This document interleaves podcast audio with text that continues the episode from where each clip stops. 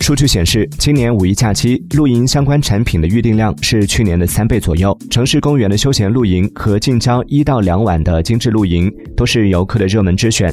其中，广东、浙江、四川、湖北露营游热度最高。八零后、九零后以及亲子人群是露营游的主力军，占比接近九成。